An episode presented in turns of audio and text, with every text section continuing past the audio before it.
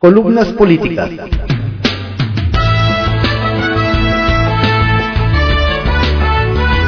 Continuamos con la audiosíntesis informativa de Adriano Ojeda Román, correspondiente al jueves 8 de diciembre de 2022. Demos lectura a algunas columnas políticas que se publican en periódicos capitalinos de circulación nacional. Arsenal, por Francisco García, que se publica en el periódico Excelsior. Requiem por la doctrina Estrada. Vaya sacudida que le ha puesto el presidente López Obrador a la doctrina Estrada, eje y orgullo de la política exterior mexicana. Sin el menor rubor, se metió en asuntos internos de Argentina y Perú. Caso Perú. El presidente de México se solidarizó con su homólogo y amigo Pedro Castillo, destituido por el Parlamento de ese país por incapacidad moral. La destitución ocurrió horas después de que intentara disolver el Parlamento e instalar un gobierno de excepción en Perú. Fue aprobada por 101 de los 130 parlamentarios, 80 de oposición. Castillo fue arrestado poco después. Se abrió un expediente por rebelión. Fue sustituido por la vicepresidenta Diana Boluarte, una abogada de 60 años, primera mujer que dirige Perú. Ella forma parte del partido Perú Libre, de inspiración marxista. El presidente mexicano no tardó en expresar su solidaridad con Castillo. Su nula experiencia en los temas internacionales lo llevó a escribir en Twitter. Consideramos lamentable que por intereses de las élites económicas y políticas, desde el comienzo de la presidencia legítima de Pedro Castillo, se haya mantenido un ambiente de confrontación y hostilidad en su contra. Ese ambiente de hostilidad y confrontación, ¿le suena? Llevó a Castillo a tomar decisiones que le han servido a sus adversarios para consumar su destitución con el sui generis precepto de incapacidad moral, según López Obrador. Ayer circuló la versión confirmada por, por periodistas peruanos de que el destituido mandatario y su familia buscaban asilarse en la embajada mexicana en Lima. Se habló de que ciudadanos peruanos rodearon la sede diplomática para evitarlo. A Marcelo Ebrard le reportaron que estaban llegando vehículos a la sede diplomática. Gustavo de Hoyos, expresidente de Coparmex, subió un video a redes sociales en el que condena la postura del mandatario mexicano. Dijo, es una vergüenza que el presidente López Obrador señale a este dictador como su amigo. Es una vergüenza que México no haya reaccionado y haya condenado de manera clara este atentado contra la democracia. Caso Argentina. López Obrador expresó su más amplia solidaridad con la vicepresidenta Cristina Fernández de Kirchner, sentenciada a seis años de cárcel e inhabilitada de por vida por defraudación al Estado. No tengo duda de que es víctima de una venganza política y de una vileza antidemocrática del conservadurismo, escribió el presidente en Twitter. La doctrina Estrada fue anunciada el 27 de septiembre de 1930, durante el mandato de Pascual Ortiz Rubio. Fue producto de las reflexiones de Genaro Estrada Félix, quien en ese momento era el secretario de Relaciones Exteriores. Esa doctrina dice que el gobierno mexicano solo se limita a mantener o retirar, cuando lo crea procedente, a sus agentes diplomáticos, sin calificar precipitadamente ni a posteriori el derecho de las naciones para aceptar, mantener o sustituir a sus gobiernos o autoridades. En el Senado no habrá dispensa de trámite al plan B electoral del Ejecutivo aprobado ayer en fast track en la Cámara de Diputados con los votos de la coalición Juntos Haremos Historia. Este plan modifica 450 artículos de media docena de leyes. Tanto la oposición como el senador Ricardo Monreal, coordinador de la bancada de Morena, dejaron claro que no habrá dispensa de trámite como sucedió en San Lázaro. Los coordinadores del bloque de contención, PAN, PRI, PRD y Grupo Plural en el Senado ofrecieron una rueda de prensa para advertir que no admitirán el fast track. Emilio Álvarez y Casa, del Grupo Plural, sugirió incluso que la oposición podría bloquear el Senado para evitar el albazo. Julián Rementería, jefe de la bancada azul, señaló, el bloque de contención ha decidido no acompañar la dispensa de trámite y exigimos un proceso para su análisis y discusión de manera seria. No al periodo extraordinario porque se requiere el tiempo suficiente para que se analice la minuta de más de 300 páginas. No lo haremos de manera obediente en 24 horas, advirtió. En la conferencia participaron también Miguel Osorio Chong, Miguel Ángel Marcera y Clemente Castañeda del MC. Monreal en rueda de prensa por separado precisó que no todo en el plan B es malo. Tiene avances pero también retrocesos. Le preguntaron sobre los temas que le preocupan. Los mencionó la desaparición de las juntas ejecutivas distritales, la propuesta de que los legisladores federales que busquen ser reelectos soliciten licencia a partir del inicio de campaña, el periodo de veda, el titular del órgano de control interno, el sistema nacional electoral, la estructura orgánica del INE. Lorenzo Córdoba, consejero presidente del INE, se pronunció a favor de que se apruebe una reforma electoral de consenso. Advirtió que cuando se mayoritea en la aprobación de las reglas del juego político, se generan riesgos. Las fuerzas excluidas tendrán un primer argumento para reclamar que si pierden es por culpa de las reglas. Capital Político, por Adrián Rueda, que se publica en el periódico Excelsior. Ebrar y Claudia, ¿te pareces tanto a mí? Dicen que polos iguales se rechazan, y eso puede estar ocurriendo con Claudia Sheinbaum y Marcelo Ebrard, que tienen más parecido entre ellos que con el propio Andrés Manuel López Obrador. Dos de las corcholatas favoritas del presidente tienen más coincidencias que diferencias en su forma de ver el gobierno. Ejemplos son la conectividad, la economía y la visión de desarrollo urbano, incluyendo su vocación aspiracionista, entre otras cosas. La jefa de gobierno y el canciller mantienen una agria disputa por la candidatura presidencial de Morena para 2024. Y si bien no es su culpa que los hayan echado al ruedo con tanta antelación, está claro que es entre ellos donde más animadversión hay, incluso muy arriba de la que Claudia puede sentir por Ricardo Monreal. Con el Zacatecano es un tema de venganza, pues la gobernante no dijere haber quedado exhibida en las elecciones del año pasado donde la oposición, con el apoyo del senador, barrió a la 4T en la capital del país. En lo que respecta a Ebrard, un tipo metódico y en algún tiempo muy cercano y leal al presidente, al igual que ella, es un funcionario con una visión moderna de la administración pública y alguien que le cambió el rostro a la Ciudad de México. Algo que busca Sheinbaum. La gran diferencia entre ambos es que, soberbio y todo, Marcelo es un funcionario muy ejecutivo que lo planea, que lo que planea lo hace. Por la sencilla razón de que sabe qué resortes tocar. Actúa con independencia y, quizá, lo más importante, tiene operadores. Él mismo lo es. En cambio, Sheinbaum es una científica que espera que todo se acomode con exactitud, como en un laboratorio, y que no procesa bien cuando algo sale de su control, algo muy común en la política. Pero tiene un agravante mayor. La doctora carece de operadores y ella misma no le sabe a eso. De ahí que no sabe cómo salir de los problemas, ni tiene quien se los resuelva. Por eso recurre a Palacio Nacional lo que la hace absolutamente dependiente. De los dos, Ebrard es quien lo podría hacer mejor, pero saldría carito. Para él los recursos no son problema, pues deja que la gente del dinero haga negocios y quien invierta fuerte, que gane. De paso también él. Para el presidente, Sheinbaum tiene un perfil parecido al de Marcelo, a pesar de que ella no es tan ejecutiva es algo así como lo mismo pero más barato.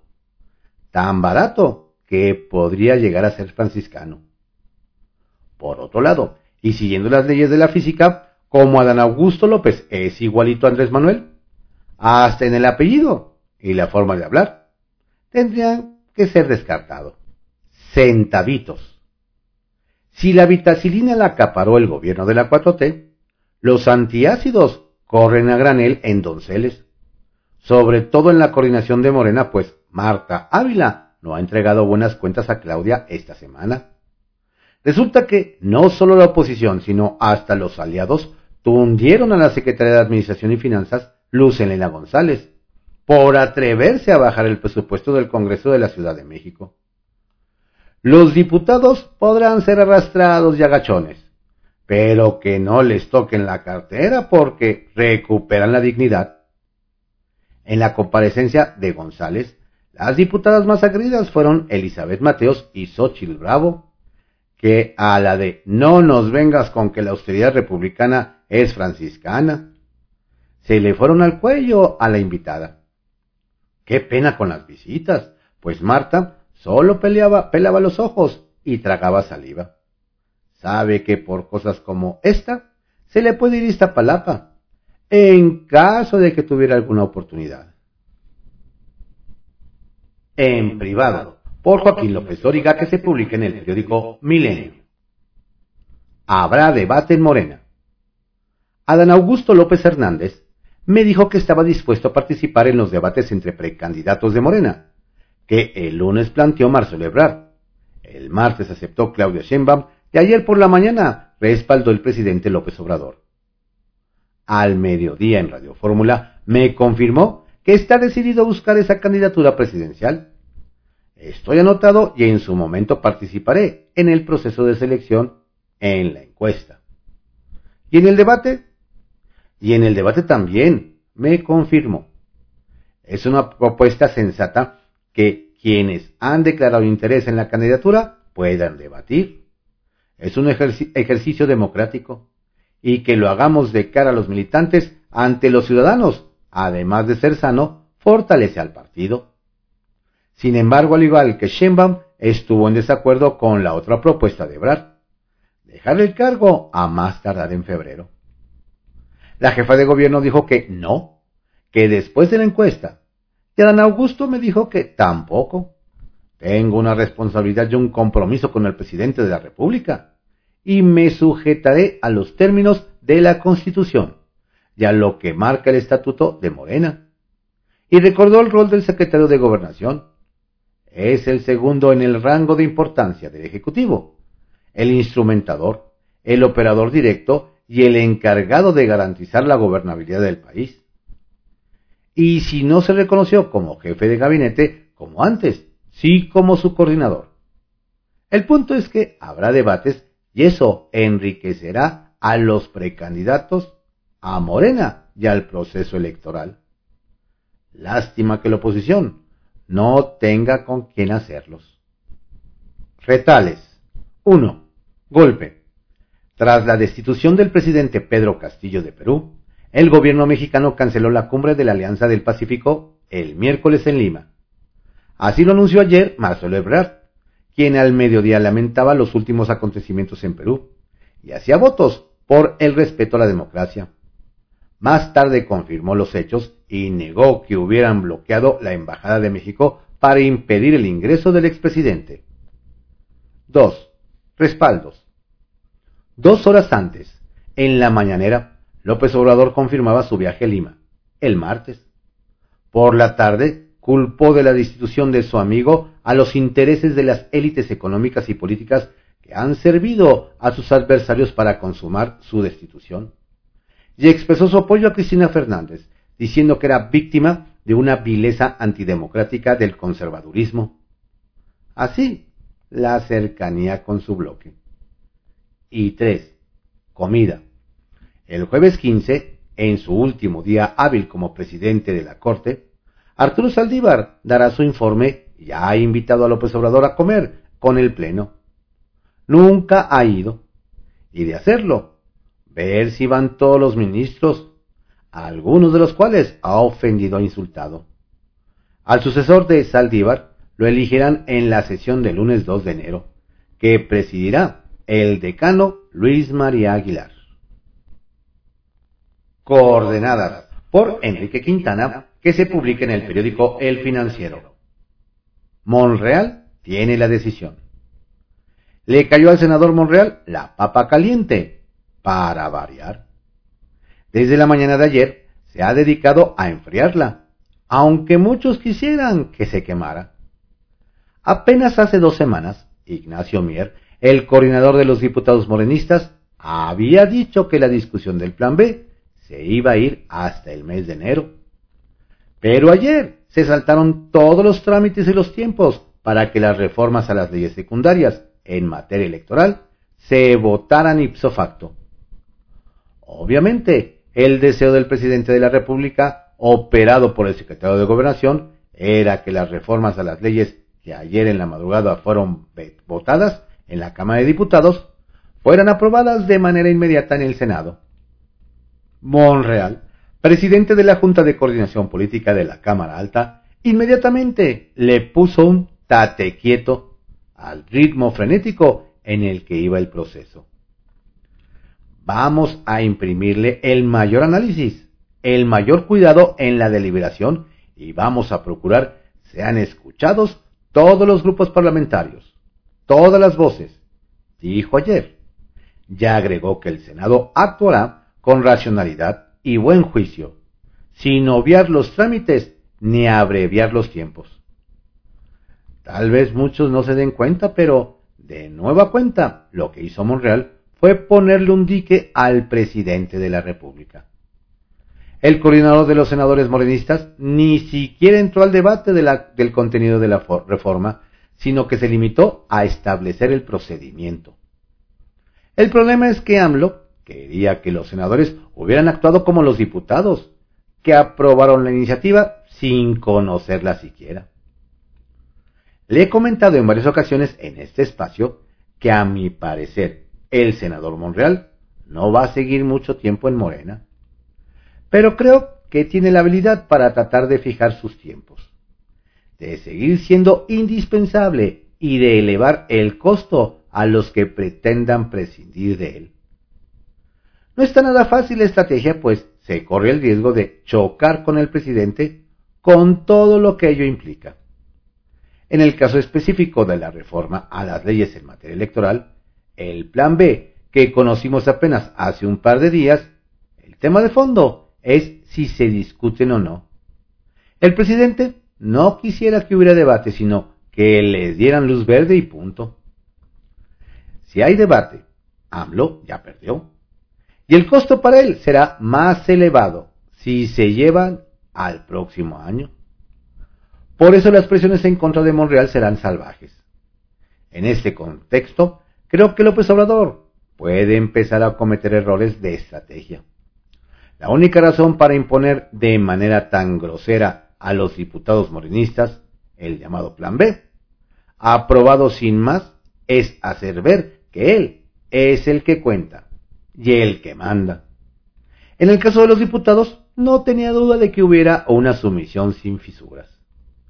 Por eso, tal vez la premura era porque quería desafiar a los senadores y especialmente a Monreal.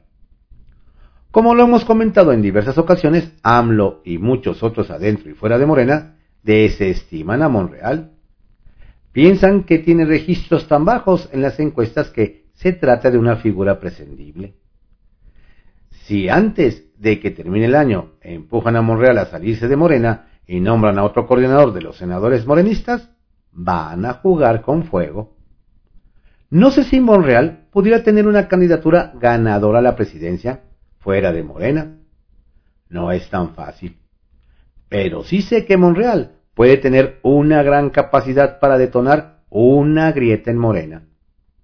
Como muchos otros líderes de tendencia autoritaria, AMLO se ha reunido de incondicionales que le ocultan verdades y que le magnifican los resultados que él quiere ver. Llegar a la competencia de 2024 con ese encubrimiento de la realidad lo puede hacer cometer errores fatales para él. La agresión a Monreal puede ser uno de ellos. Ya lo veremos. Uso de razón por Pablo Iriar, que se publica en el periódico El Financiero. Chuza de populistas embusteros. Martes negro para el populismo en América. La capacidad de entusiasmar con mentiras a amplios sectores de la población. Contar con seguidores agresivos, acríticos e incondicionales, no exime a los líderes populistas de rendir cuentas a la justicia cuando ésta es autónoma y no le tiene miedo al poder. Cristina Fernández, la vicepresidenta de Argentina, fue sentenciada a seis años de cárcel e inhabilitada de por vida para ejercer cargos públicos por fraudes en la asignación de contratos de obra pública durante su gobierno. Hasta ahora, 15 personas, incluidos exfuncionarios y directivos de empresas constructoras de Argentina, han sido detenidas por la asignación fraudulenta de contratos. En Washington, la comisión de la Cámara de Representantes que investiga el asalto al Capitolio, perpetrado el 6 de enero de 2021, decidió recomendar al Departamento de Justicia imponer cargos penales a los instigadores del golpe. Trump abdicó de su deber constitucional de defender a las instituciones y le espera cuando menos la inhabilitación para siempre en puestos públicos. Desde Nueva York llega la noticia de que la organización Trump fue hallada culpable de 17 cargos, entre ellos fraude fiscal y falsificación de registros comerciales. No son inmunes, aunque su capacidad de movilización de contingentes vociferantes y hasta violentos sea una amenaza que esgriman contra impartidores de justicia y la estabilidad de sus países. Cristina Fernández, como en cualquier país con sistema judicial civilizado, no tendrá prisión oficiosa hasta que se desahoguen las apelaciones que su equipo de abogados se apresta a interponer. Ella se dice víctima de la mafia judicial. Los seguidores de la expresidenta y actual vicepresidenta argentina anunciaron movilizaciones que tienen por objeto paralizar el país. Destaca entre las acusaciones que dieron lugar a la sentencia que cercanos a la entonces presidenta Fernández recibieron bolsas con millones de pesos en efectivo a cambio del otorgamiento de contratos en la industria de la construcción. Donald Trump, por su parte, se encamina a la inhabilitación si bien le va, por su proceder destructivo contra las instituciones que debió defender y no agredir. La comisión informó que había acordado dar el paso sin indicar quién sería el tema de las referencias, pero resulta obvio que el Departamento de Justicia tendrá que actuar directamente contra Trump. Los reportes desde Washington señalan que entre los posibles cargos se encuentran conspiración para defraudar a Estados Unidos y obstrucción de un procedimiento oficial de Congreso. De acuerdo con los despachos de CNN, desde la capital estadounidense, los miembros del comité coincidieron ampliamente en que el expresidente y algunos de sus aliados más cercanos cometieron un delito al impulsar una conspiración para evitar la transferencia pacífica del poder.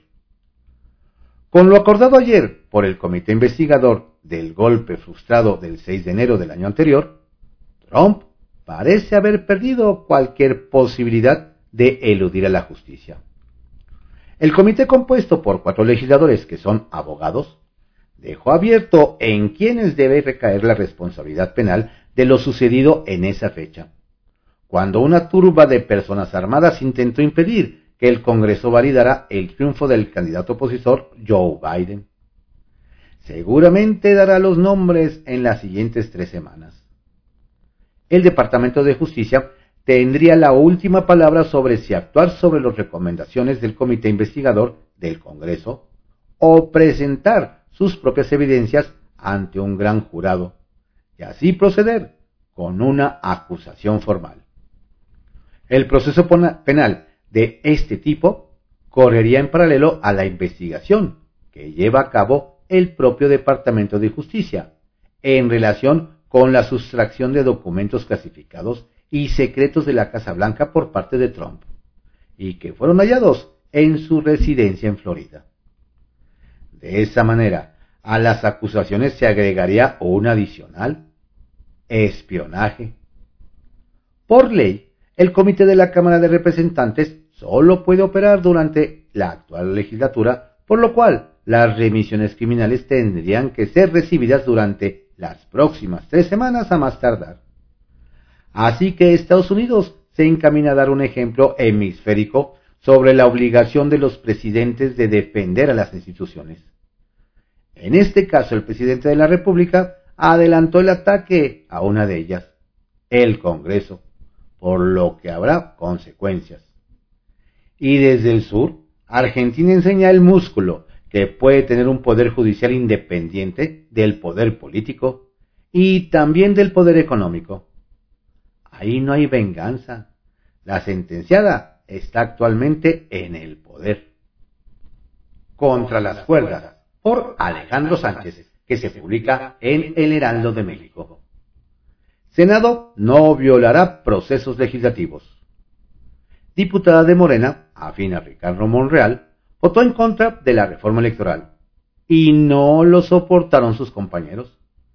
Se trata de Adela Ramos Juárez, de Chiapas, sobre quien un grupo de colegas de su partido pidieron expulsarla de Morena, entre otros la legisladora Andrea Chávez, afín a Dan Augusto López, secretario de Gobernación.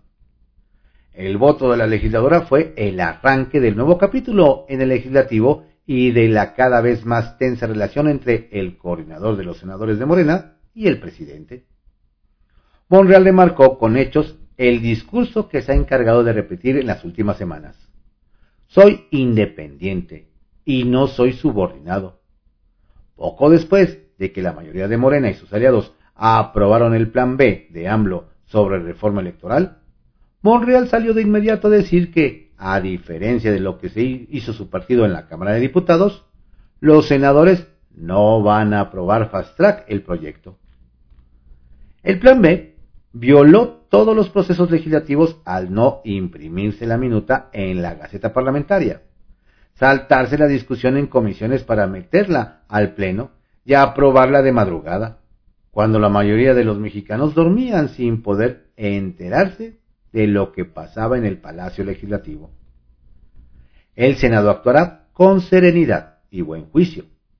Es una decisión, será una discusión racional e inteligente, dijo Monreal. Van a cuidar el procedimiento legal, el procedimiento ordinario. No habrá atropello, no habrá esto llamado vía rápida. Los senadores, asegura, van a imprimirle el mayor análisis, cuidado en la deliberación y a procurar que sean escuchados todos los grupos parlamentarios, todas las voces y votar en conciencia. A diferencia de lo que pasó en la Cámara de Diputados, Monreal dijo sentirse convencido de que debe de ir a comisiones el proyecto emanado de San Lázaro. Dijo que sabe construir mayorías calificadas. Sé cómo hacerlo, pero no esta vez. Los temas que le preocupan son la desaparición de las juntas ejecutivas distritales, por ejemplo, el titular del órgano de control interno, la propuesta de que los legisladores federales que busquen ser reelectos al cargo soliciten licencia a partir del inicio de la campaña, lo del periodo de veda, también el Sistema Nacional Electoral sobre la naturaleza del propio instituto, la estructura orgánica del INE. El diputado Jorge Álvarez Maínez dijo que sigue leyendo lo que el régimen impuso en la madrugada y podría resumirlo de la siguiente forma.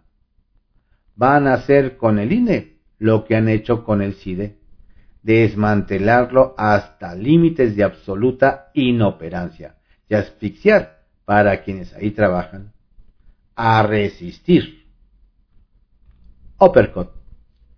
Si persiste la independencia de la Corte, se, invalidará el plan B de AMLO? Pues ya hay un precedente. Los ministros invalidaron reformas a la Ley Federal de Radio y Televisión en 2017. Una suerte de ley mordaza, acusando que existieron violaciones en el proceso legislativo. Alberto Pérez Dayán argumentó que existieron omisiones al proceso legislativo como no haber incluido a todas las comisiones.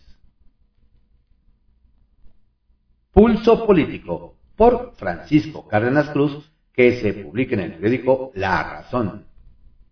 Sin prisas, analizará el Senado Plan B. El Plan B del presidente Andrés Manuel López Obrador, su iniciativa de reforma a leyes secundarias en materia electoral, aprobada al fast track la madrugada de ayer en la Cámara de Diputados, luego de que la Constitución para acabar con el INE fuera votada en contra por el bloque opositor, se remitió al Senado de la República en donde será analizada sin ninguna prisa. Luego de que el líder de la bancada de Morena, Ricardo Monreal, reiteró que es inviable una reforma electoral sin tocar la constitución política. Calificó de preocupantes varios de los cambios que los diputados hicieron a las leyes secundarias, como la desaparición de las juntas ejecutivas distritales. El titular del órgano interno de control, la estructura orgánica del INE, que los legisladores federales que buscan ser electos al cargo soliciten licencia a partir del inicio de la campaña y lo del periodo de veda, entre otros, los que asegura que su discusión puede ser en, el actual periodo de sesiones. De esto y de aquello. La condena de seis años de prisión a la actual vicepresidenta y expresidente de Argentina, Cristina Fernández de Kirchner, y su inhabilitación, acusada de corrupción, más la destitución y arresto de Pedro Castillo, presidente de Perú, llegó ayer al presidente López Obrador, en respuesta a una pregunta, a lanzar un desafío a sus adversarios. Si quieren meterme en la cárcel cuando termine, ya saben dónde encontrarme. Poco antes de ser destituido por el Congreso de su país, Castillo se anticipó a disolver este y declaró un gobierno de excepción lo que precipitó la decisión legislativa y posterior aprehensión, acusado por la Fiscalía de la Nación de diversos ilícitos, entre ellos de corrupción que de tiempo atrás le han hecho. El cargo lo ocupará la vicepresidenta Dina Boluarte. Tras lo ocurrido en Perú, el canciller de México, Marcelo Ebrard, anunció la suspensión de la cumbre de la Alianza del Pacífico que se iniciaría el próximo miércoles en Lima luego de que se cancelara la que se iba a realizar en la Ciudad de México porque el Congreso peruano le negó permiso a Castillo para viajar a nuestro país, en donde asumiría la presidencia de ese organismo. Aceptada la propuesta que desde el anticipado inicio del proceso de sucesión presidencial hiciera Ricardo Monreal de que los aspirantes a la candidatura de Morena participaran en uno o varios debates por parte tanto de Claudio Sheinbaum como por Marcelo Ebrard. El único pero es que estos tengan que renunciar a sus cargos ante de esos encuentros. En lo que la jefe de gobierno está en desacuerdo y plantea que sea después. Estas fueron algunas columnas políticas que se publican en periódicos capitalinos de circulación nacional en la audiosíntesis informativa de Adriano Ojeda Román correspondiente al jueves 8 de diciembre de 2022.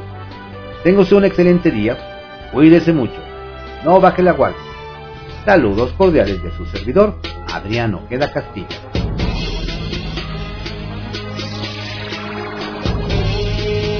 camino lleva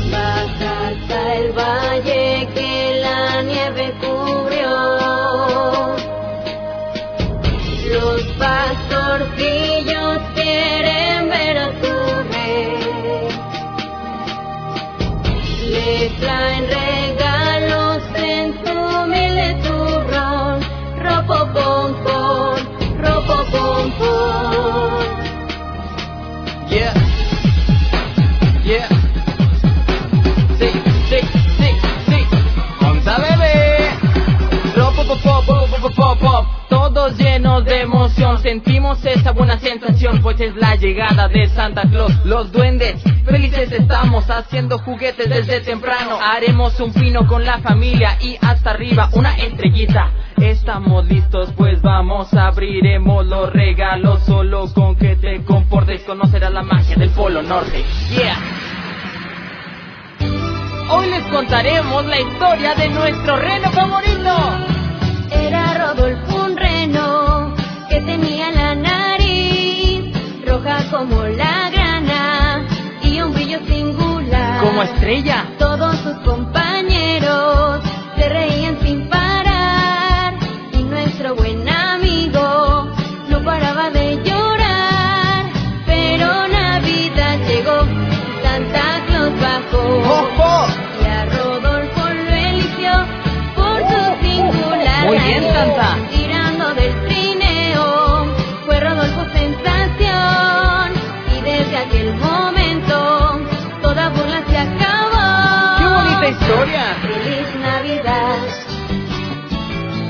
feliz Navidad.